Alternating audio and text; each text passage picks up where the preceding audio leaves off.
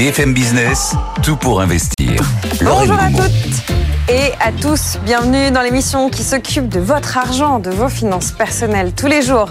Dans quelques minutes, on va parler d'intelligence artificielle, de crypto et aussi de business angel. A tout de suite. BFM Business, l'info éco. Léo Dumas.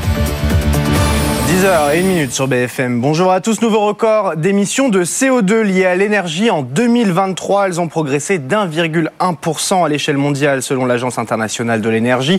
En cause, le déclin de la production hydroélectrique l'année dernière. Les, les émissions énergétiques qui représentent 90% du total des émissions émises par les humains.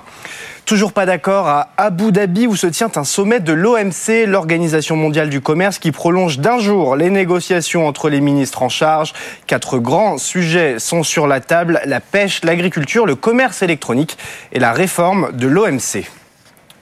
En Chine, l'activité manufacturière chute une fois de plus en février dans le contexte de demande atone. C'est le cinquième mois consécutif que le secteur industriel se contracte dans le pays selon l'indice PMI. La bonne dynamique se poursuit pour le marché de l'automobile en France. Les immatriculations de voitures neuves progressent de 13% sur un an en février, selon la plateforme automobile. Depuis euh, le début de l'année, c'est une croissance de 11%, de 165 000 immatriculations, croissance portée par le groupe Stellantis, en hausse de 21% le mois dernier.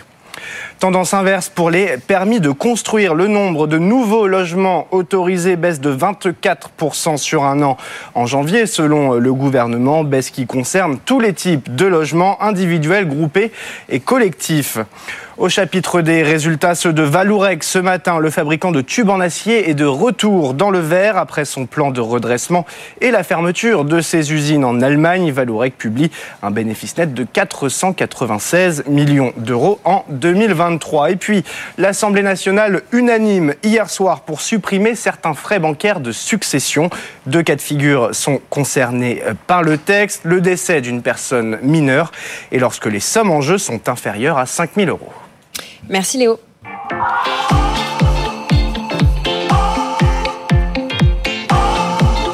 BFM Business, tout pour investir. Lorraine Goumeau.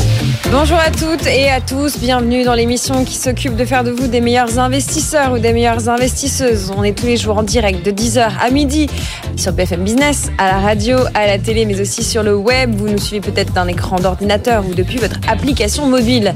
Et bonjour à vous toutes et tous qui nous écoutez en podcast à une autre heure du jour ou de la nuit. Nous sommes vendredi 1er mars. Le programme de l'émission, c'est le bilan d'une semaine de couac, d'une semaine boursière qui laisse sceptique. Téléperformance, EuroAPI, Worldline, Nexity ont tous perdu entre 10 et 50% en une seule séance cette semaine. Que se passe-t-il François Monnier des rédactions d'Investir va nous décrypter cela et nous dire s'il faut s'inquiéter.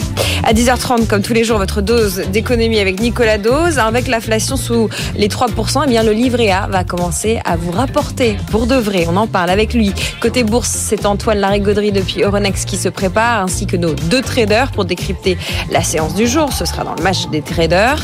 On vous coach. On va parler d'être business angel. Être business angel quand la French Tech va un peu moins bien, notamment. On va parler de cela avec une des rares femmes business angel de la place de Paris, Valentine Baudouin. On parlera évidemment d'immobilier, puisque le vendredi, on fait le bilan de la semaine. Une demi-heure, on parlera des petits gourmands des Jeux Olympiques, ces locataires qui veulent sous-louer. On parlera aussi du nouveau PTZ ou encore de la transformation de bureaux désaffectés en logements. Les invités, ce sont Brice Cardi de l'adresse, Olivier Marin du Figaro et bien sûr Marie Cœur de Roi. Et puis pour finir, il faudra parler de la hausse fulgurante des cryptos et du Bitcoin en particulier. On n'est pas loin des records historiques. Est-ce qu'on assiste à une anomalie cyclique Amaury de Tonquédec au décryptage en fin d'émission. D'ici là et tout au long du direct, il y a vous. Vous nous écrivez. L'adresse c'est direct at bfmbusiness.fr. Vous m'écrivez également sur LinkedIn directement en message privé euh, Lorraine Goumeau. On va vous répondre comme à Jean-Yves, comme à Isabelle, comme à Mathéo et comme à Romuald dans cette émission. Pour l'heure, nous partons rejoindre Antoine du côté d'Euronext. On retrouve Antoine dans une ambiance hum, un peu Oui, moins dynamique que tout à l'heure. Oui, c'est sûr que le, rebond initial a fait long feu. Hein. Mm. On est en baisse maintenant, moins 0,03% à 7924 points. Puis alors, si on regarde bien, euh, c'est clairement Paris euh, qui signe une contre-performance marquée parce que le DAX à Francfort alors, continue de s'envoler sur des records historiques absolus.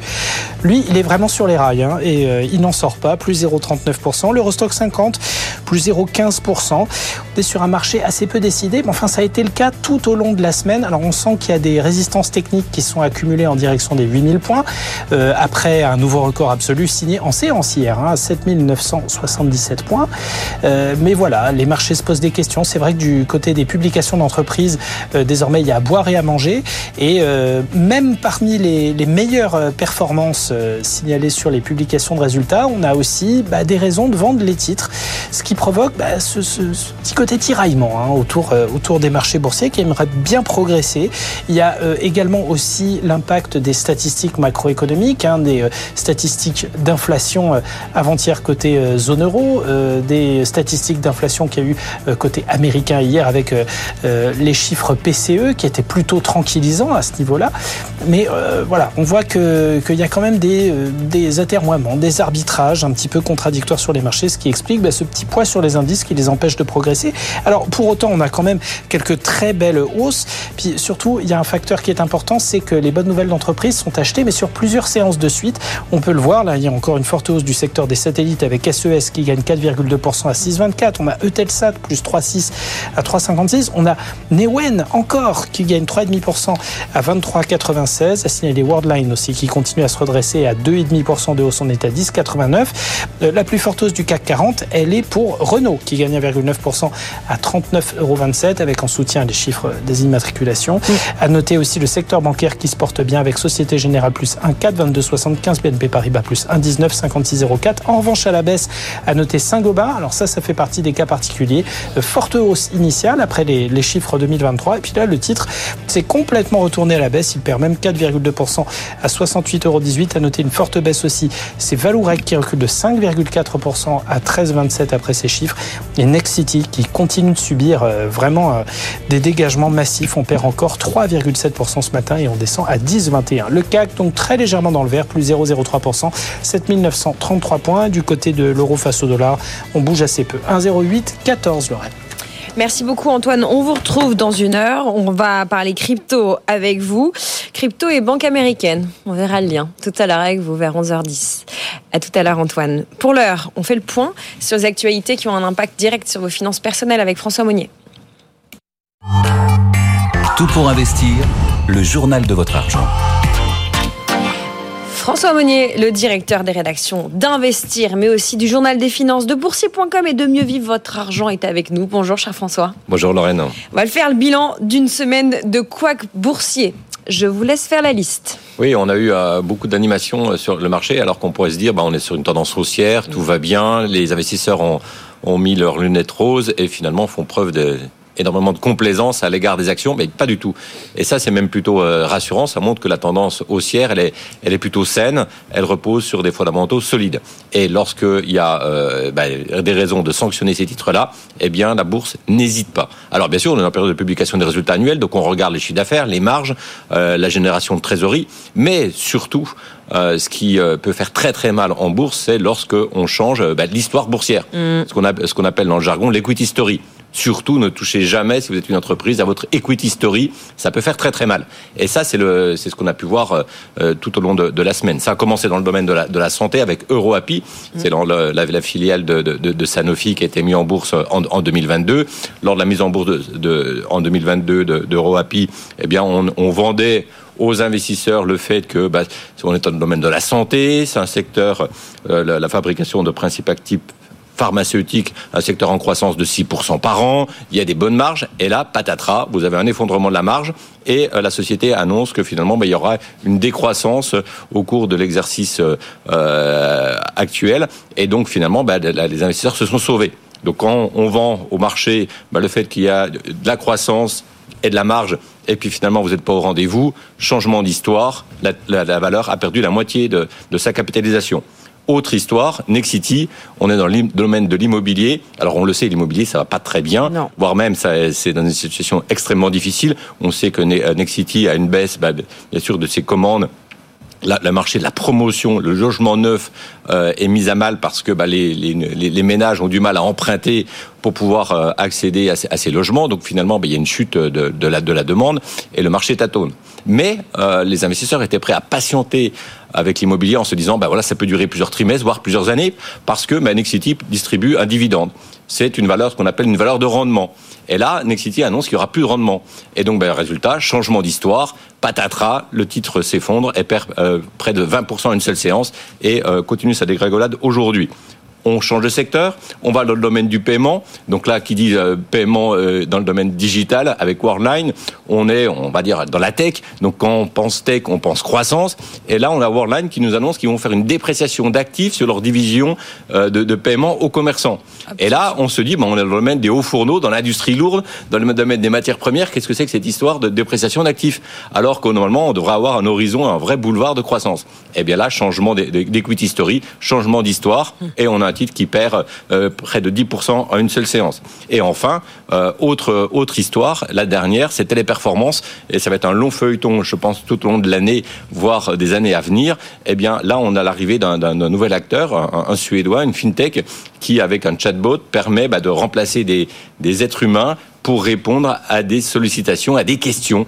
Et donc, euh, bah, c'est quel est l'avenir des centres d'appel Donc, vous avez un tout petit acteur euh, qui utilise l'IA, euh, qui utilise ChatGPT pour répondre aux questions. Et en face, vous avez une grande entreprise française qui emploie près de plus de 400 000 personnes dans le monde, dans 80, un peu plus de 90 pays. Et est-ce que bah, l'humain va pouvoir répondre aussi vite que, que la machine, que l'intelligence artificielle? Il y a un débat. Pour l'instant, bah, les investisseurs se deviennent extrêmement frileux parce que bah, Téléperformance nous a habitués à de la croissance. Mais si les 400 000 personnes peuvent être remplacées extrêmement rapidement par des chatbots, eh bien, il n'y a plus d'avenir. Changement d'histoire. Le titre s'est effondré de 14% et à un moment donné, il a perdu même près de 30%. Et on attend surtout la semaine prochaine, le 6 mars, la présentation des résultats annuels de Téléperformance et euh, la réponse, la riposte. Est-ce que euh, la société va pouvoir s'adapter rapidement? Et là, tout le monde a en, mémoire ce qui s'est passé avec Page Jaune. Souvenez-vous, il y a, quelques, années, eh bien Page Jaune, euh, bien sûr, Page Jaune, c'était connu pour son annuaire justement jaune qui était distribué une fois par an à l'ensemble des, Français. Euh, tout le monde le, gardait précieusement. Et quand est arrivé Google avec son moteur de recherche, bah, Page Jaune a expliqué que bah, eux aussi, ils allaient se mettre sur Internet. Mais on voit que parfois, c'est difficile de passer du papier au digital. Et là, ce sera peut-être difficile de passer bah, de l'homme à la machine parce que bah, parfois, lorsque vous êtes une nouvelle start-up, eh bien, vous allez vous avancez plus vite, vous plus agile. Et donc là, la riposte, c'est avec quelle rapidité ils vont s'adapter à l'intelligence artificielle. En attendant, changement d'histoire, le titre s'est effondré. Voilà, six jours pour Téléperformance pour faire le point sur sa stratégie et surtout affiner sa communication. On le voit, les marchés qui s'inquiètent de voir les entreprises avoir recours à l'IA d'une part et en même temps fascinés par l'IA. On l'a vu sur la valorisation euh, de, des entreprises de la technologie, aussi bien chez nous en Europe, aux États-Unis qu'au Japon d'ailleurs. Euh, François, un deuxième titre dans votre journal ce matin, euh, ce sont les propos militaires.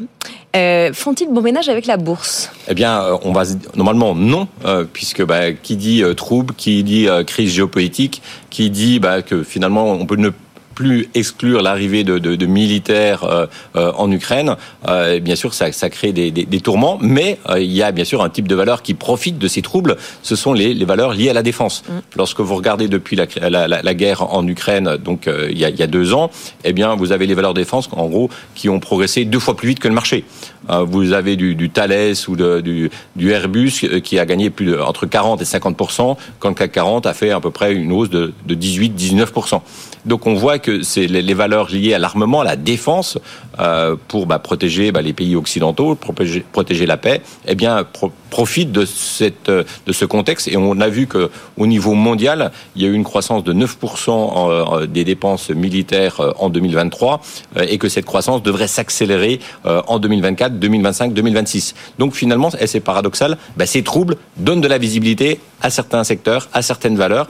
Et donc ça veut dire que quoi concrètement? Eh bien ça veut dire que dans les portefeuilles, aujourd'hui, il est quand même plutôt sain euh, d'avoir des valeurs de, défense euh, dans son PEA ou dans son compte titre. Donc bien sûr avoir des valeurs comme Airbus, Thales ou encore des, des valeurs euh, anglaises comme BAE System où c'est de se dire ben voilà il faut qu'on ait on ait on intègre de la visibilité dans un secteur, dans un domaine où euh, géopolitiquement on a de plus en plus de troubles et ça, peut prendre le pas sur l'actualité.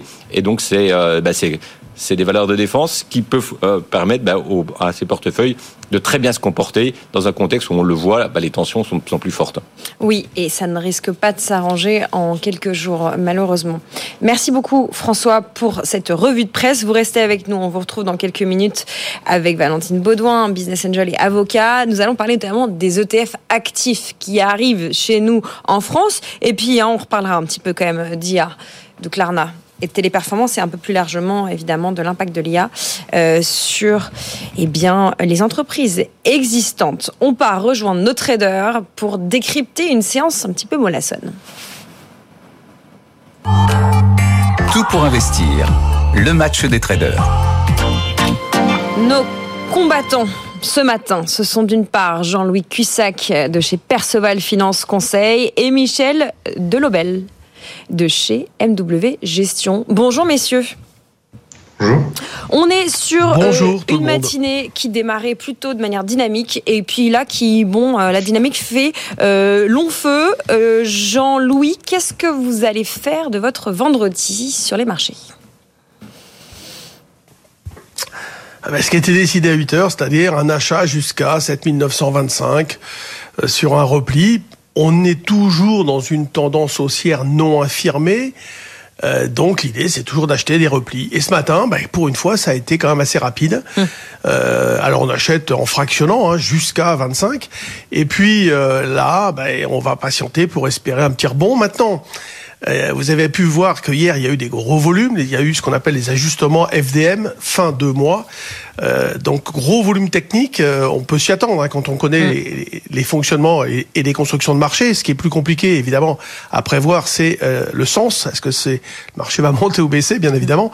Mais là là-dessus c'est assez simple. Alors c'est l'idée c'est quoi? C'est est-ce que Maintenant qu'on a eu cette fin de mois où on a eu quand même un marché un peu tiré, d'ailleurs on l'a vu, le SP500 hier soir, il a été, mais il est parti à 5070, il a fini à 115. Je parle du futur, c'est quand même assez violent, mais ça on a aussi l'habitude. Mais il a été tiré, je pense aussi pour cette fin de mois. Euh, Est-ce qu'on va avoir un marché différent? Est-ce qu'on va peut-être euh, davantage respirer? Est-ce que c'est l'espoir qu'on a parce que c'est vrai que c'est compliqué d'être toute la journée derrière un écran avec des marchés qui passent euh, 4 heures à ne rien faire. Tout d'un coup, il y a un mouvement qui dure euh, une demi-heure et puis ça recommence, etc. Donc voilà, c'est c'est l'espoir qu'on a. Maintenant, c'est vrai que on a des volumes toujours assez modérés, modestes, une volatilité implicite qui ne bouge pas autour de 11-12. Euh, on a toujours des sanctions extrêmement violentes sur les actions, des réactions extrêmement violentes. Et ce matin, euh, Antoine citait aussi donc tout à l'heure Saint-Gobain. Euh, c'est quand même une valeur du CAC 40. Elle pèse que 1,8. Hein, c'est pas non plus un poids très important, mais elle est partie à la hausse. Elle a perdu plus de 6%. Alors voilà, tout ça parce que le REC c'était pas mal et puis on s'attendait à mieux quand même. Le consensus espérait mieux. Mais pourquoi ce mouvement violent? Il faut aussi imaginer que dans les extrêmes de marché, quand on est tout en haut ou tout en bas, la densité autour du prix d'équilibre, elle est peut-être pas là. Surtout dans, dans, dans le sens que y a, ben, les gens hésitent à acheter aussi parce qu'on est tout en haut. Et quand on est tout en bas, c'est ils hésitent à vendre, évidemment. Donc on, on peut avoir des, des mouvements violents qui ne remettent pas forcément en cause euh, la tendance en cours, mais c'est vrai que c'est- euh, c'est perturbant. Donc voilà, on a un marché, on va dire, qui est identique à ce qu'on a connu tous ces derniers jours, depuis le début de l'année et, et au-delà. Les, les mid et small, c'est toujours un peu difficile. D'ailleurs, la performance des mid et small, c'est 1,5 depuis le début de l'année, contre 5 euh, et quelques pour le CAC 40. Vous voyez, il y, a une, il y a une assez forte différence et aussi une très grande différence entre les grosses et les petites au niveau de la densité, etc., et de la régularité. Donc, on va garder une certaine prudence sur les marchés. On y va doucement. On garde la même approche que celle qu'on avait depuis des semaines et des semaines. Bon, Michel, est-ce que vous êtes aussi euh, euh, régulier que euh, Jean-Louis et vous gardez la même approche aussi aujourd'hui? Alors oui, une tendance de fond qui reste haussière, mais je dirais qu'elle est quand même fragile. Euh, on, on a enchaîné depuis la, la fin du mois de janvier euh, trois gaps haussiers, euh, un le 26 janvier, un le 15 février, un autre le 22 février. Et on voit depuis une semaine, on évolue sur une marge très étroite hein, entre 7920-25 et 7980. Euh, il n'y a même pas 1% d'écart entre les, les plus hauts et plus bas depuis vendredi dernier. Donc on sent un marché hésitant, mais il n'y a pas de signe pour l'instant d'alerte ou de retournement. Un petit peu comme le citait Jean-Louis, on sent une certaine nervosité, quand même hésitation sur les valeurs quand elles publient des résultats ou quand il y a des événements comme ça, avec pas mal de volatilité. Pour l'instant, il n'y a pas de signaux baissiers ou de retournement particulier, mais on est sur un marché qui reste très fragile. Donc il faut, faut être vigilant. On se laisse porter tant que le marché monte, mais il faut, faut, voilà, faut être prudent quand même dans le, dans le contexte actuel. Bon, prudence donc dans le contexte. Merci beaucoup, messieurs, pour ce décryptage. Jean-Louis Cussac de chez Perceval Finance Conseil et Michel Delobel, MW Gestion. On vous retrouve la semaine prochaine pour plus d'analyse de ce qui se passe du côté euh, technique, de l'analyse euh, technique. Nous allons débattre ou discuter des sujets d'actualité qu'il faut maîtriser en ce vendredi avec mes invités. Tout pour investir. Tout pour votre argent. C'est vendredi, François Monnier d'Investir est toujours parmi nous. Rebonjour François. Rebonjour. Nous sommes rejoints par Valentine Baudouin, partenaire chez Vantage et puis surtout Business Angel. Bonjour, Valentine, bienvenue sur ce plateau. Et puis Antoine Larigauderie qui est euh, toujours depuis Euronext, qui va rester avec nous parce qu'on aura quand même encore euh, un petit peu envie de parler de résultats et euh, de ce qu'il faut retenir de la semaine boursière. Mais d'abord, Valentine, vous arrivez avec une nouvelle, avec un produit qui marche pas mal aux États-Unis. On va parler des ETF actifs qui débarquent chez nous aussi Expliquez-nous en quelques mots. Bien sûr. Donc c'est une avancée réglementaire qui a eu lieu cette semaine, euh, qui a fait sauter un verrou. Euh, donc, qu'est-ce qui était écrit dans notre code monétaire et financier euh, depuis donc presque le lancement du premier ETF tracker l'Ixor, donc CAC 40 C'est qu'un ETF ne pouvait être admis à la négociation en France, en tout cas sur les marchés français, qu'à partir du moment où il avait une, une gestion qui était non active, donc une gestion qui n'était pas discrétionnaire, mais plutôt une gestion systématique, et donc qui venait répliquer un indice. Donc on ne pouvait pas euh, faire admettre sur Onex Paris euh, des ETF dits à gestion actif. Euh, c'est pas pour autant que nos, nos, nos sociétés de gestion n'en avaient pas déjà fait, mais vous deviez aller le faire en dehors de nos frontières, mm. donc le faire admettre sur d'autres places. Donc c'est chose faite, ça va être possible. Donc le décret a été publié le 27 février, il est entré en vigueur bah, aujourd'hui. Il nous manque qu'à modifier le règlement général de l'AMF et on le voit. Donc c'est un produit qui est, qui est, qui est innovant. BNP on a notamment lancé plusieurs qui vous permet en fait de, de gérer de façon active, donc comme comme un gérant et donc de surpasser euh, les, indices de référence. En Italie, euh, le marché euh, est, il y a à peu près 90 ETF actifs et on voit en tout cas sur le marché italien que, bah, en tout cas, les épargnants de temps en temps une préférence un peu nationale sur leur place de cotation et donc on espère vivement que le fait que notre code maintenant le permette cette cotation en France va permettre de diffuser donc ce produit innovant auprès de nos épargnants français. François, est-ce une modernisation du point de vue des épargnants et des investisseurs que nous sommes? Oui, c'est une, poursuite de la tendance. Euh, on le sait, la gestion passive a, rencontré un, succès euh, remarquable, incroyable, pour deux, grandes raisons. La première, c'est qu'on a des frais de gestion qui sont euh, nettement inférieurs. En fait, c'est un peu comme la grande distribution comparée à, l'épicier du, quartier. Vous aviez bah, des gérants actifs qui bah, prenaient un, 1,5% de, frais de gestion annuels. Et puis, bah, vous aviez l'ETF, la grande surface, qui disait, bah non, nous, euh, vous allez avoir que quelques points de, frais de gestion annuels. Et donc, bah, bien sûr, cet intérêt pour avoir des frais euh, réduits, euh, a suscité de l'intérêt. Ce, cet intérêt s'est doublé d'un autre phénomène, c'est que dans ces ETF, le poids n'est pas fait en fonction de la qualité de l'entreprise, mais par rapport à la taille de l'entreprise. Et euh, on a assisté depuis depuis dix ans euh, au fait que bah, ce sont les plus grandes entreprises qui ont progressé le plus vite. Mm. Concrètement, c'est LVMH euh, en France, c'est euh, les GAFAM aux États-Unis qui ont affiché l'essentiel de la hausse du marché. Et donc vous aviez de la performance plus des frais réduits. Donc l'engouement, il est massif. Et là, maintenant, euh, on arrive à avoir la possibilité. C'est le deuxième étage de, la fusée. Vous avez la possibilité eh bien, d'avoir une gestion active, c'est-à-dire de, de, de, privilégier telle ou telle valeur. Donc, ça veut dire que la, la composition de cet ETF, qui, euh, un ETF passif, ne change jamais, elle est liée uniquement au poids. Là, elle va pouvoir être modifiée suivant certains paramètres. Et donc, bah, de plus en plus, on a une, comp une compétition frontale entre des gestionnaires, euh, j'en dire des, des, des, êtres humains. C'est un, peu, mm. un peu comme dans le domaine de l'IA. Là, vous aviez l'ETF, c'est une machine qui décide euh, qui rentre, qui sort. Euh, euh, tous les jours. Et en face, vous aviez des, des humains qui vous disaient, bah tiens, moi j'ai rencontré tel patron, donc celui-là il m'a convaincu, je vais rentrer. Et donc, bah, c'est un match qui, qui, continue. Et là, bien sûr, ça donne encore plus de puissance euh, eh bien à l'industrie, j'ai envie de dire financière, liée aux ETF. Et donc, bah, cette compétition euh, va faire euh, probablement quelques dégâts euh, auprès de la gestion active. Il y a quand même un wording qui est quand même assez paradoxal parce qu'un ETF actif, c'est très, c'est presque un oxymore, quoi. Oui, après, le, le, mot actif peut recouvrir euh, plusieurs choses. C'est-à-dire que vous pouvez avoir aussi des ETF, par exemple, qui vont continuer à répliquer au niveau financier un indice de référence, mais qui néanmoins, c'est la partie ESG qui va être gérée de façon euh, active. Donc, euh, oui. Manuel, on aurait presque pu hmm. dire, c'est ça Oui, et surtout qui peut évoluer dans le temps. un, ETF, un indice est composé, vous pouvez changer la composition, en effet, de votre panier dans l'ETF actif. Donc, vous avez néanmoins des, des équipes de gestion ou de trading, en tout cas, qui vont faire évoluer dans le temps ces ETF. Bon, l'actualité cette semaine, c'était tout de même euh, le gadin euh, de Téléperformance. Évidemment, la publication euh, quelques heures plus tôt de, de, de, Klarna, qui du coup explique que globalement, on va pouvoir remplacer grâce à l'IA beaucoup de choses, notamment dans des entreprises qui ne l'anticipaient pas tout à fait. Antoine Larigauderie est toujours à Euronext avec nous. Antoine, vous nous résumez en quelques secondes ce qui s'est passé côté bourse avec Téléperformance? Alors, ça avait quelque chose de très très étonnant parce que globalement, le communiqué de, de presse de Klarna, il datait de la veille 17h. Donc, euh, tout le monde l'avait, euh, tous les traders l'avaient, etc. Et c'est vrai que Téléperformance était plutôt orienté à la baisse en ouverture, mais il s'est mis à dégringoler. Mais alors, en une heure, là, de, de 10h à 11h, et on a vu euh, Téléperformance suspendu plusieurs fois de, de cotation tellement ça perdait. Euh, il faut pas oublier deux choses. Premièrement, on dit euh, soir, ouais, Klarna, il y a eu un wording qui était erroné d'ailleurs, qui désignait Klarna comme un concurrent de Téléperformance. Mm. Absolument pas. Klarna, c'est une fintech. Mais effectivement, elle a, euh, elle a remplacé euh, pas mal de ses, euh, de ses, de ses salariés de centre d'appel par un service dirigé par l'IA et qui remplace à lui tout seul 700 personnes. Il faut pas oublier que Klarna est en plein processus d'introduction en bourse. Ils veulent s'introduire en bourse. Donc, il faut appâter l'investisseur. Il faut vraiment lui vendre du rêve.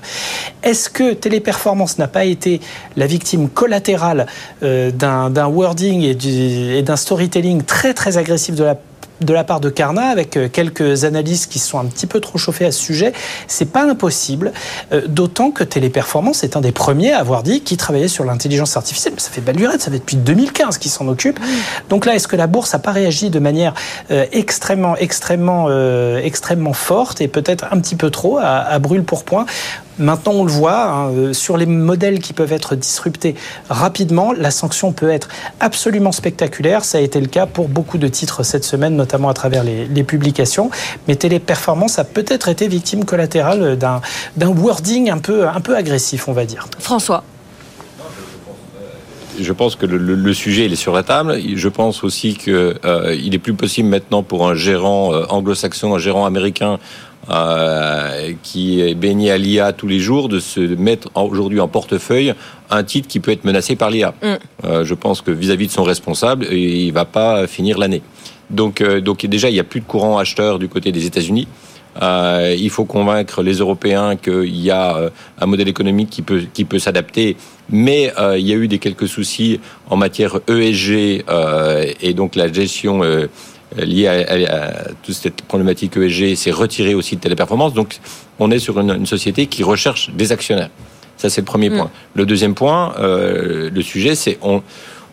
Maintenant, il y a un consensus de dire qu'aujourd'hui, en termes d'effectifs, jamais euh, Téléperformance retrouvera les niveaux d'effectifs qu'il a eu euh, par le passé. Euh, ils ont eu plus de 400 000, près de, près, de 500 000 collaborateurs. On voit que bah, l'IA va remplacer des êtres humains.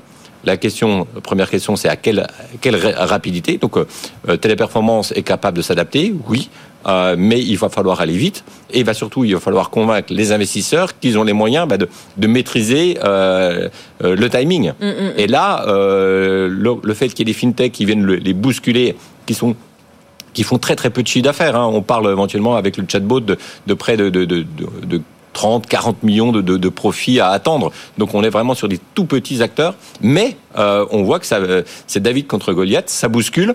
Euh, il y a une course à, faire évoluer le, le, modèle économique. Autrement, bah, il est condamné à se faire disrupter. Donc il faut reprendre la main en matière de d'échange, de discussion. On l'a vu, Klarnat veut s'introduire en bourse, donc eux, ils, ils, vendent leurs affaires. Maintenant, il faut que Téléperformance puisse aussi vendre pas forcément du rêve, mm. mais vendre des perspectives de croissance, parce qu'on achetait du téléperformance pour avoir une croissance rentable. Et c'était une magnifique histoire pendant plusieurs décennies. Maintenant, la question, c'est est-ce que l'histoire peut continuer et là, on a quelques doutes. Est-ce que Téléperformance va, va s'accaparer des chatbots pour pouvoir développer des nouveaux services? Et peut-être que demain, le Téléperformance de demain, c'est pas 400 000 euh, collaborateurs dans 90 pays, c'est 200 000. 200 et le reste, 000 agents, mais outillés. Outillés avec de l'IA pour faire encore plus de chiffre d'affaires. Donc ça, c'est une perspective. Mais il faut aller vite. Et encore une fois, tout le monde a en mémoire la, mutation extrêmement difficile de page jaune. Quand Google est arrivé, page jaune disait bah non, moi en France, j'ai le lien avec les commerçants, mm. ils vont continuer de me suivre et vous allez voir que avec mon service pagejaune.fr, je vais pouvoir euh, faire des services eh bien, on voit que euh, si vous n'allez pas très très vite, eh bien, euh, les clients vous quittent extrêmement rapidement. On parle d'equity story, on parle d'histoire d'entreprise. Klarna aussi qui se qui se refait la cerise hein, en préparant son, son IPO parce que euh, Klarna, Klarna a quand même est, connu une histoire un peu chaotique, notamment avec sa valorisation qui a beaucoup chuté dans le sillage de la de la de la pandémie. Au-delà des conséquences de l'IA sur téléperformance, Valentine, vous c'est l'IA et les fintech qui vous intéressent. Oui. Et je pense que ça rejoint exactement ce que vous disiez, mais sur l'autre côté de la pièce, euh, les fintechs ont connu une croissance assez importante euh, et qui a été accélérée euh, certainement par le Covid et donc par une digitalisation à marche forcée.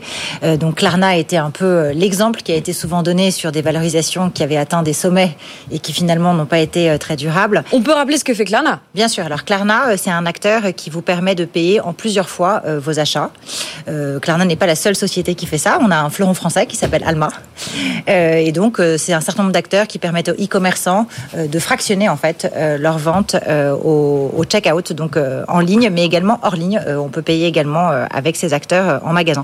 Donc il y a une accélération absolument monstrueuse de, de, ces acteurs fintech, mais pas, pas que les acteurs du Buy Now Pay Later, d'autres acteurs, et une, enfin, en tout cas une euh, pas forcément lié euh, uniquement au chiffre d'affaires, mais en tout cas une appétence des venture capitalistes euh, mm. beaucoup moins forte en fait pour ça. Et donc on a vu en effet des valorisations qui qui sont tombées assez fortement. Et derrière cette petite musique de fond de la baisse des valorisations est toujours la même chose. Donc on en rejoint on rejoint finalement la même chose. C'est est-ce que ces sociétés vont un jour atteindre la rentabilité? Et est-ce que ces sociétés en fait sont capables uniquement de générer de la top line, mais est-ce qu'on peut regarder un peu plus bas? Est-ce qu'elles vont faire une croissance rentable un jour? Et donc vous avez un certain nombre de, de sociétés, notamment les fintech, qui ont été très pointées du doigt dans, l'univers des sociétés technologiques qui n'ont de cesse de prouver qu'elles sont capables de faire de la croissance rentable. Et qui n'ont qui n'ont de cesse de voir comment est-ce que les nouveaux outils tels que l'IA permettent peut-être de réduire leurs coûts, mm. euh, les coûts humains notamment. On parle de 700 agents, mais c'est quand même 40 euh, millions de bénéfices en plus mm. qui, projettent, qui en effet sur des ordres de grandeur de, jeunes sociétés sont peut-être plus faibles. Mais en tout cas, euh, je pense que toute fintech en ce moment regarde chaque point de croissance qu'elle peut gagner, chaque point de marge qu'elle peut gagner, et on peut s'attendre à mon avis à bien d'autres annonces de la part de beaucoup d'autres fintech qui vont améliorer leur processus, leur entrée en relation, la digitalisation de, de leur revue réglementaire sur plein de sujets pour essayer de, se remettre dans la course et de prouver qu'en fait, elles peuvent être rentables et toujours en croissance.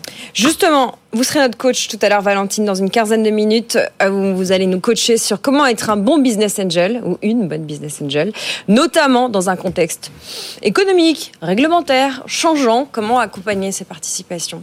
Voilà, on répondra à quelques-unes de vos questions, ce sera dans 15 minutes. Merci François Monnier, les équipes d'Investir. Qu'est-ce qu'on lit euh, dans Investir? On, titre sur les dix plus grandes histoires qu'ont marqué les 50 dernières années. Euh, et c'est l'idée, c'est de, montrer, euh, alors qu'investir maintenant à, 50 ans, c'est de montrer qu'en bourse finalement, on se rend compte que euh, chaque secteur, chaque thématique a eu à un moment donné son heure de gloire. Hmm.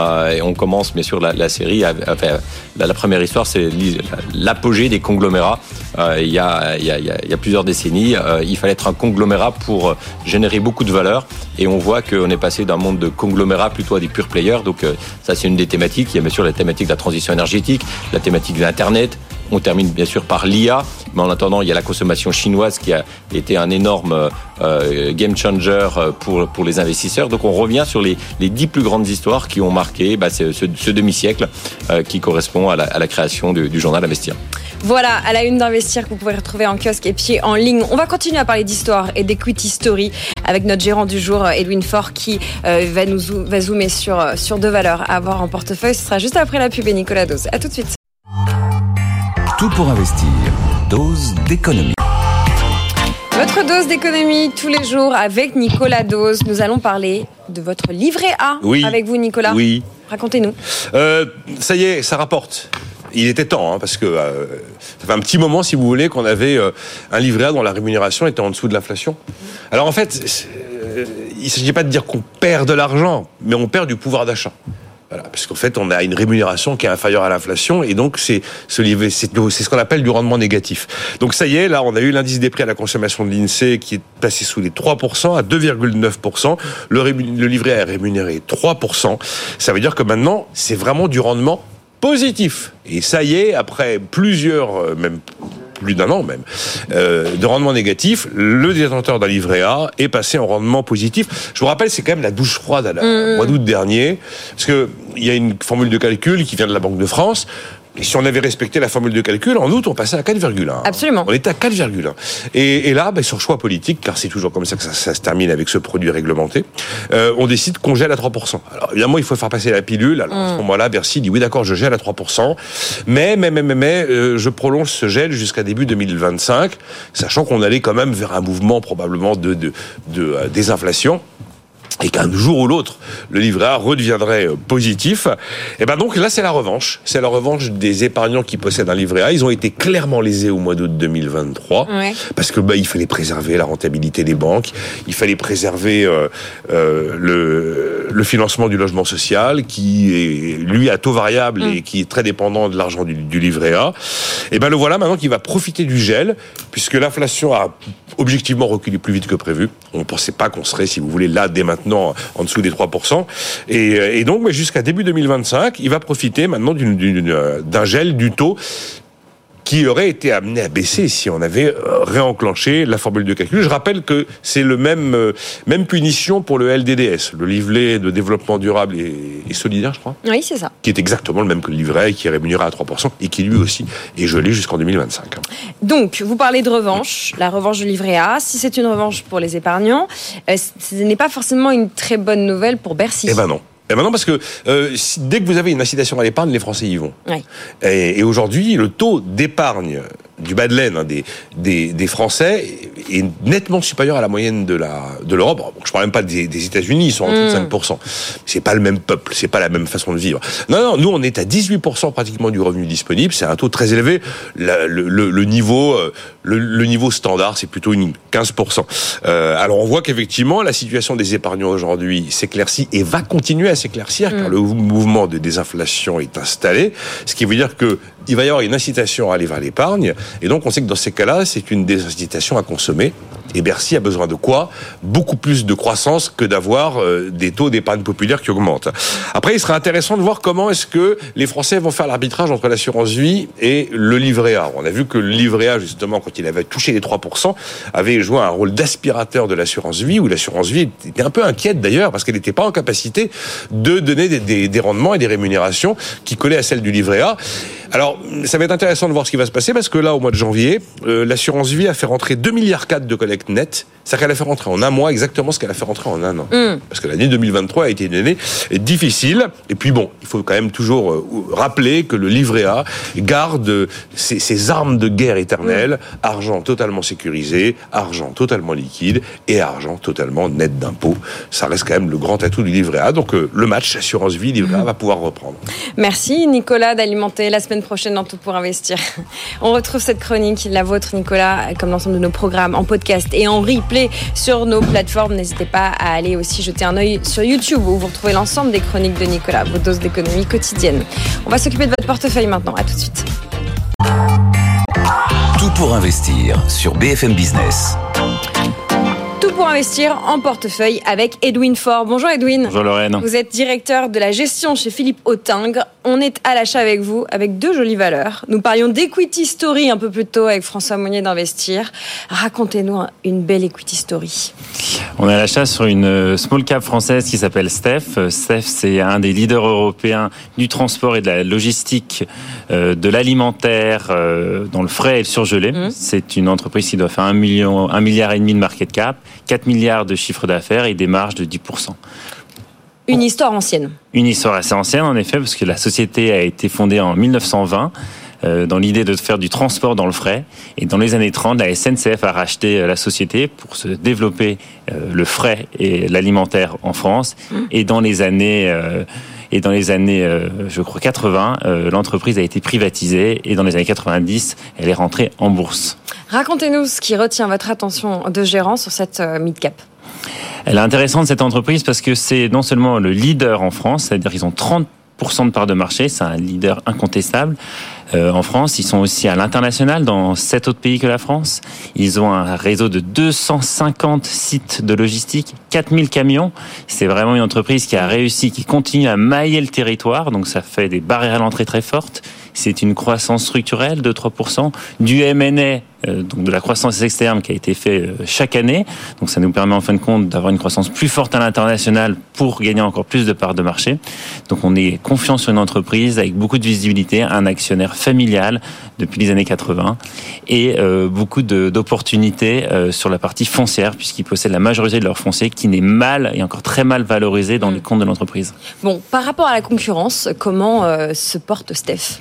Par la concurrence, l'entreprise se pose très bien, non seulement par ses parts de marché, mais c'est aussi qu'il y a un effet de taille qui est important dans ces business. Si vous voulez transporter, et offrir à des clients du transport dans le frais, que ce soit pour de la restauration ou des grandes surfaces, vous avez besoin d'un maillage important.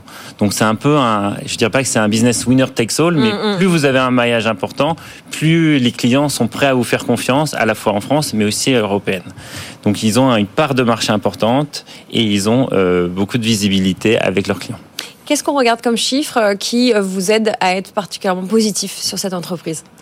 Alors on est positif, c'est la stabilité de la marge. La marge est assez stable. 10% euh, de marge d'EBITDA, c'est une marge assez stable. C'est une entreprise qui est acyclique, même dans les ralentissements mm. économiques qu'on peut voir aujourd'hui. Vous consommez toujours vos légumes, votre viande, votre poisson. Donc c'est ça qui est intéressant. Et vous avez une croissance structurelle de quelques pourcentages et cette acquisition qu'on a chaque année qui rajoute. Sur les années à venir, l'entreprise a guidé pour 2026 une croissance de 7,5%, ce qui est mhm. beaucoup plus fort que dans le passé, et une marge qui devrait légèrement s'améliorer. Euh, vous nous dites justement que c'est acyclique, qu'on consomme toujours autant. Est-ce comment vous expliquez qu'il n'y a pas de lien avec euh, l'inflation et une baisse de consommation peut-être de produits frais ou de produits euh, européens ou de produits peut-être apportés par Steph dans un réseau, on comprend, assez européen et assez aussi local? Comment ils ne sont pas impactés? Alors, ils sont impactés parce qu'en effet, il y a depuis à peu près un an un ralentissement de la consommation du frais en France et en Europe. Donc, il y a un certain ralentissement. Euh, mais comme ils sont market leaders, ils gagnent des parts de marché, donc ils compensent en fin de compte en gagnant plus de clients. Et euh, au niveau international, où ils sont encore petits, ils sont moins sensibles aux grandes tendances de ralentissement du frais. On est plutôt confiant de penser que la consommation du frais devrait repartir sur la deuxième partie de l'année et l'année prochaine pour un meilleur cycle. On parle de Steph STEF pour ceux qui nous écoutent en podcast et à la radio. Euh, le dernier chiffre, la market cap un milliard et demi à peu près. Euh, une entreprise qui, en termes de valorisation, se paye 10 fois le PE. Donc, euh, ça veut dire que vraiment pas cher aujourd'hui, avec une réserve de foncier cachée dans les comptes. Donc, c'est à la fois défensif, de qualité, management familial. C'est tout ce qu'on aime dans notre modèle euh, Abacus. Voilà. Et vous nous l'avez dit, ce foncier qui est pas encore tout à fait bien valorisé. Donc là aussi, un peu de, il y en a un peu sous la pédale. Une autre entreprise qui retient votre attention ce matin, Edwin, à vous et à l'équipe de Philippe Autingre, c'est ALA pour Advanced Logistics for Aerospace. Tout à fait. On est encore un peu dans la logistique. Alors, on n'est plus dans le frais, on est dans euh, dans les avions. Donc, c'est une entreprise italienne basée à Naples, donc Italie du Sud. C'est rare d'avoir des entreprises d'Italie du Sud, donc faut le préciser. C'est une super success story. C'est une entreprise qui fait la logistique et la distribution de pièces dans l'aéronautique, à la fois dans la défense, mais mm. aussi dans le transport euh, de personnes.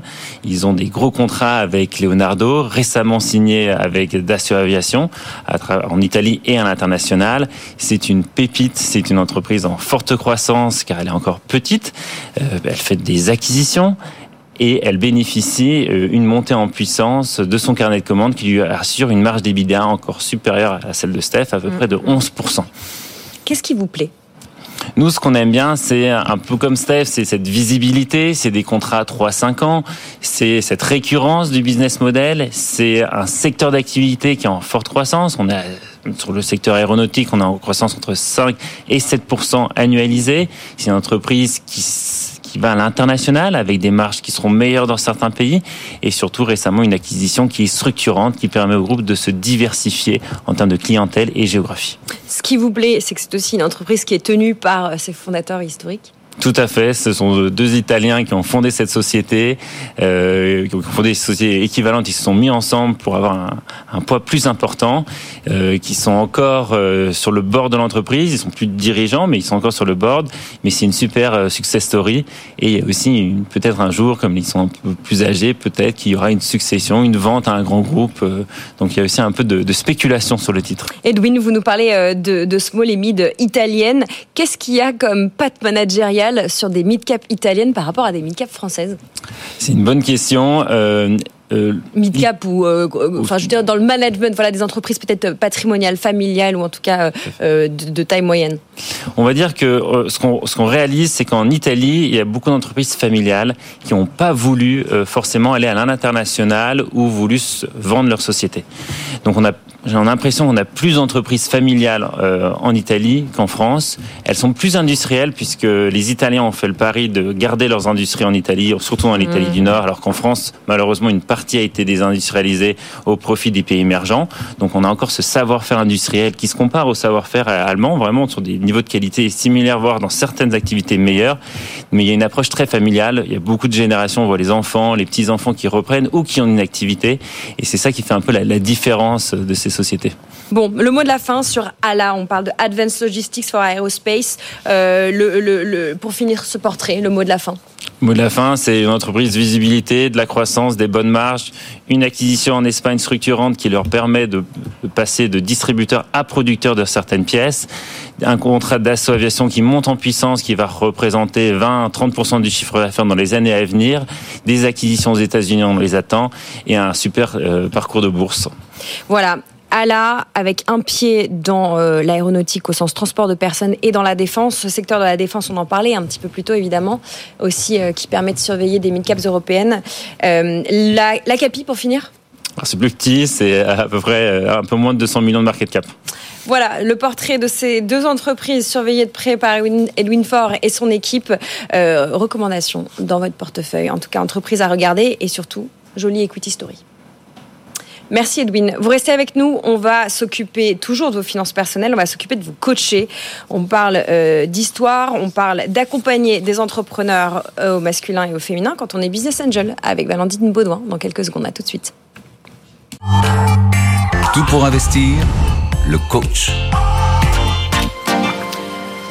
En l'occurrence, c'est la coach ce matin. Bonjour Valentine. Bonjour. Rebonjour, vous étiez avec nous pour décrypter l'actu tout à l'heure en début d'émission. Vous êtes partenaire chez Regvantage et vous êtes business angel. Vous êtes déjà venu dans cette émission pour nous coacher. Avec vous, on avait envie de faire le point sur le rôle, la mission des business angels quand ils accompagnent des entrepreneurs au masculin et au féminin, un petit peu dans la tourmente, quand ça va un peu moins bien, quand l'économie est moins florissante ou quand on zoome sur la tech quand on est dans un petit hiver, comme on dit en ce moment. Racontez-nous un peu le contexte dans lequel vous travaillez. Oui. Euh, bah c'est en fait quand vous êtes entrepreneur, en tout cas de ce que j'ai vu euh, de mon expérience de business angel, vous êtes rarement en tout cas dans une sérénité totale et vous êtes toujours de toute façon euh, en train de gérer des problèmes. Euh, et ces problèmes peuvent s'accentuer en effet quand euh, les financements se, sont peut-être taris ou en mm. tout cas coulent moins à flot. Et sur le fait que donc un entrepreneur il doit prévoir plusieurs choses, donc lancer son produit, recruter des équipes, mettre un produit sur le marché. Et en fait vous n'avez pas forcément 5 ans devant vous. Ce qui vous importe c'est vraiment comment est-ce que je vais continuer à survivre tout en ayant les financements nécessaires et pour pouvoir répondre à mon marché. Euh, ça fonctionne souvent par cycle de 18 mois. Mmh. Nous, on fonctionne par 18 mois. Et c'est vrai, quand vous avez des difficultés à vous projeter sur qu'est-ce que sera le marché du financement dans 18 mois, ou de vous dire, bah, peut-être qu'en fait, bon, bah, je dois, il faut que j'ai des métriques, donc des chiffres plus importants à montrer euh, pour lever mon prochain tour. Donc la personne qui viendra injecter euh, de l'argent pour continuer l'aventure, bah, vous pilotez votre entreprise différemment. Et donc, vous vous posez beaucoup plus tôt, en fait, des questions que vous ne vous posiez peut-être pas dans un marché du financement euh, qui était euh, très abondant. Alors, exemple de question qu'il faut se poser bah, Exemple de question qu'il faut se poser, euh, le, vrai risque d'une jeune entreprise, c'est de mourir. Mm. Donc c'est de ne plus avoir de financement. Et donc euh, les vraies questions qu'il faut se poser, c'est euh, comment est-ce que je continue à accélérer en tout cas, et c'est quand même le but de lever des fonds. C'est-à-dire que le but de lever des fonds, c'est de les mettre au travail et donc de recruter, de faire du marketing, de faire connaître son produit tout en sans mettre mon entreprise en danger. Et donc voilà, c'est vraiment de trouver ce, juste équilibre euh, pour tendre euh, vers une croissance qui naturellement n'est pas rentable au début, enfin en tout cas est rarement rentable. C'est pas le modèle des sociétés euh, technologiques qui sont financées par des business angels ou par des fonds de venture capital, mais néanmoins avoir assez tôt maintenant en tête qu'il faut atteindre, que la profitabilité est votre salut. Et ça, cette prise de conscience que la profitabilité et le salut, et pour reprendre notre, votre expression tout à l'heure, on n'a pas tous 5 ans devant nous, euh, est-ce que ce sont euh, des choses qui sont rentrées dans le logiciel des entrepreneurs, des, des, des, fondateurs, des fondatrices euh, une bonne fois pour toutes Est-ce que ça a changé voilà, la, vision du business euh, et la vision d'opérer de beaucoup d'entrepreneurs en France? Moi, j'ai constaté deux choses. Euh, déjà, c'est rentré, euh, comme vous dites, assez rapidement. C'est-à-dire que, encore une fois, on est sur des horizons qui est très courtes. Hein. C'est-à-dire que votre prochain tour, il est 18 mois plus tard, mais ces 18 mois, ils passent vite. Mm, Donc, mm. en fait, la façon dont vous, pilotez votre entreprise est, est, rentrée assez vite.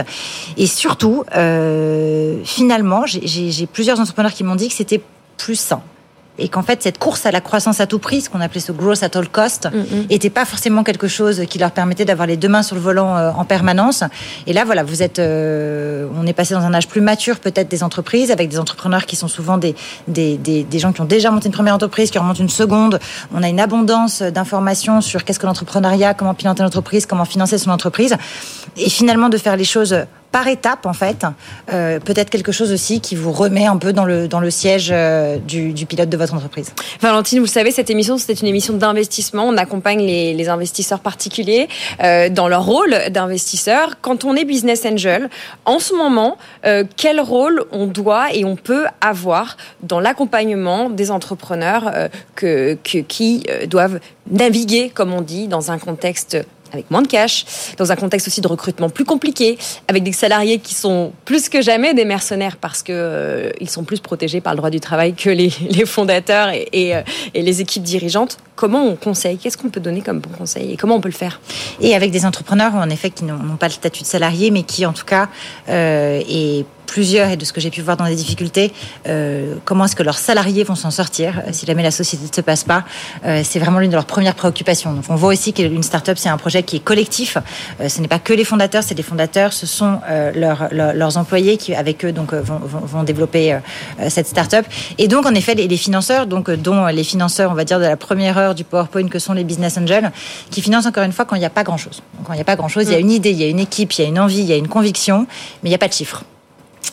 Euh, ou en tout cas très très très peu.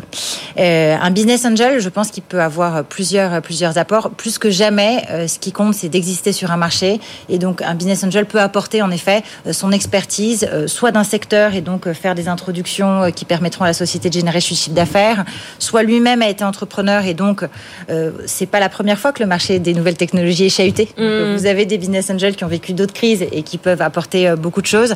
également une bonne oreille parce que c'est aussi des où le marché s'est retourné assez vite en fait et très rapidement passé de 18 mois c'est un peu long franchement on devrait lever au bout de 8 mois et puis bon il vaut mieux lever plus que pas assez. Mm. Et puis une fois qu'on a levé, on dépense. Donc euh, voilà. Ah, oh, oulala, finalement, en fait, euh, on ne parle que d'EBITDA et de croissance rentable.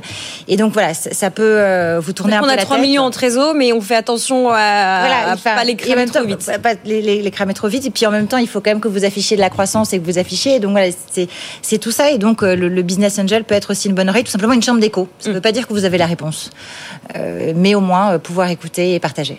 Bon, vous, vous parlez, c'est facile pour vous parce que vous êtes avocat à la base. Votre spécialité. Je suis plus avocate, mais je l'ai. Mais on l'est toujours un peu. Toujours. Votre nature. Euh, et donc, vous avez euh, une expertise en vous. Je veux dire, pour les autres personnes qui sont business casual parce qu'ils n'ont que de l'argent. Tout le monde n'a pas forcément été entrepreneur, mais par contre, on peut avoir envie de financer euh, l'entrepreneuriat. c'est quoi le pire truc à faire? Le pire comportement à avoir là avec ses participations? Le pire comportement à avoir ses participations, c'est que une start-up va pas vous faire un reporting tous les jours. Mm. Voilà, c'est d'attendre peut-être trop d'informations, trop détaillées à un stade qui peut-être euh, pas encore celui d'un reporting très euh, séquencé ni quoi que ce soit. Euh, c'est et donc c'est de bien comprendre en fait quel est le type de, société dans laquelle on investit. Il y a des sociétés à chaque stade et les jeunes sociétés, c'est beaucoup de, de, de rencontres. C'est-à-dire qu'un business angel qui souhaite passer du temps avec un entrepreneur, il faut qu'il le suscite, mais ça peut pas être tous les jours. Ça peut pas être un reporting toutes les semaines ou tous les mois.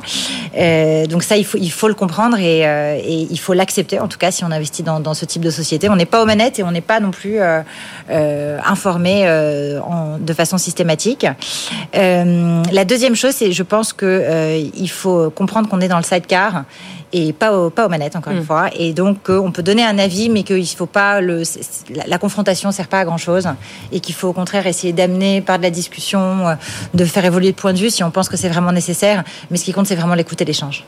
Un mot de Klarna, dont nous parlions euh, tout à l'heure avec vous et François Monnier d'Investir. On parlait de l'impact de l'IA sur euh, la gestion des relations clients en parlant de, de, la communication de Klarna qui a fait plonger en bourse Téléperformance. Euh, Klarna pourrait s'introduire en bourse prochainement plutôt aux États-Unis qu'en Europe.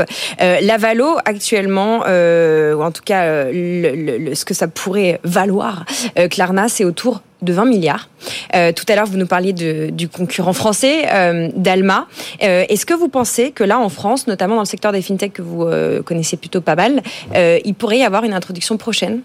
En Europe euh, Et euh, est-ce que quand on est justement business angel, ce sont des choses qu'on peut espérer, qu'on peut envisager à un horizon 5, 7 ans? Je l'espère. Alors, pour le moment, les, sorties des business angels euh, n'ont pas été vraiment beaucoup par des introductions en bourse. Elles n'ont même pas été beaucoup par des sorties. Elles l'ont beaucoup été sur ce qu'on appelle une transaction sur le marché secondaire. Mm. C'est-à-dire quelqu'un qui vous rachète votre titre euh, dans un tour. Euh, néanmoins, là, pour, pour de répondre de, à votre question de deux façons. Sur les fintech, on, on a peut-être euh, jeté un peu le bébé avec l'eau du bain en mm. disant qu'en fait, euh, elles avaient été euh, elles avaient manqué peut-être euh, une partie, elles sont peut-être moins regardées par certains investisseurs. Moi, je constate au contraire que c'est souvent quand on dit à un entrepreneur, bah, voilà, maintenant il faut que tu sois rentable à tout prix, c'est ça ton salut. Et il y aura peut-être, voilà, il y a plus personne qui investira dans une, dans une fintech de crédit à des valeurs délirantes. Un entrepreneur, il va trouver les moyens euh, d'être rentable à tout prix. et on a un certain nombre quand même de, très belles sociétés en France qui sont actives sur le domaine de, de, des secteurs financiers, qui reste quand même l'un des plus gros marchés mondiaux. Donc moi, je crois encore que ces sociétés, en tout cas, vont nous prouver qu'elles qu'elles peuvent réussir.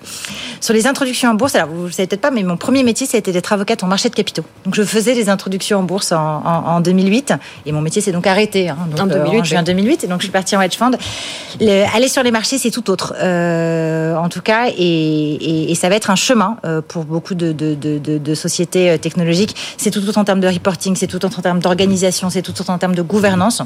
Donc moi, je l'espère euh, que, euh, que nos marchés vont retrouver en tout cas leur efficacité, y compris pour ces jeunes sociétés qui seraient une voie assez naturelle quand même euh, et qui sont souvent connues du grand public. Voilà, Alma c'est utilisé au checkout et donc beaucoup de Français connaissent, enfin beaucoup de Français connaissent en fait nos sociétés technologiques. Et donc je l'espère en tout cas que d'ici 5 à 10 ans, on verra des introductions en bourse. Voilà, peut-être ce qu'on peut souhaiter à l'évolution sur le parcours de ces entreprises qui sont nées après 2008 pour la plupart, mais voilà, peut-être que la bourse prendra le relais euh, pour accompagner ces entrepreneurs et ces entrepreneuses. Merci beaucoup. Et le Sing Act devrait permettre peut-être de le favoriser. Vous viendrez nous parler Avec plaisir. de cette nouvelle loi, on peut dire, euh, de ce nouvel élément juridique qui viendra encadrer, peut-être accélérer euh, les business et les entreprises euh, les plus jeunes françaises. Merci beaucoup Valentine Baudouin de chez euh, Vantage et bien sûr Business Angel. Merci pour cette séquence de coaching. Vous restez avec nous. On va marquer une rapide petite pub. Après, c'est la deuxième heure de Tout pour investir au programme immobilier crypto. Et puis vous, vous continuez à réagir et à m'écrire à l'adresse directe à bfmbusiness.fr. Vous pouvez également m'écrire directement sur LinkedIn. Je vous lis. On vous répond, notamment à Jean-Yves, Mathéo, Romuald et puis Isabelle tout à l'heure dans la séquence immobilier. A tout de suite. Tout pour investir sur BFM Business.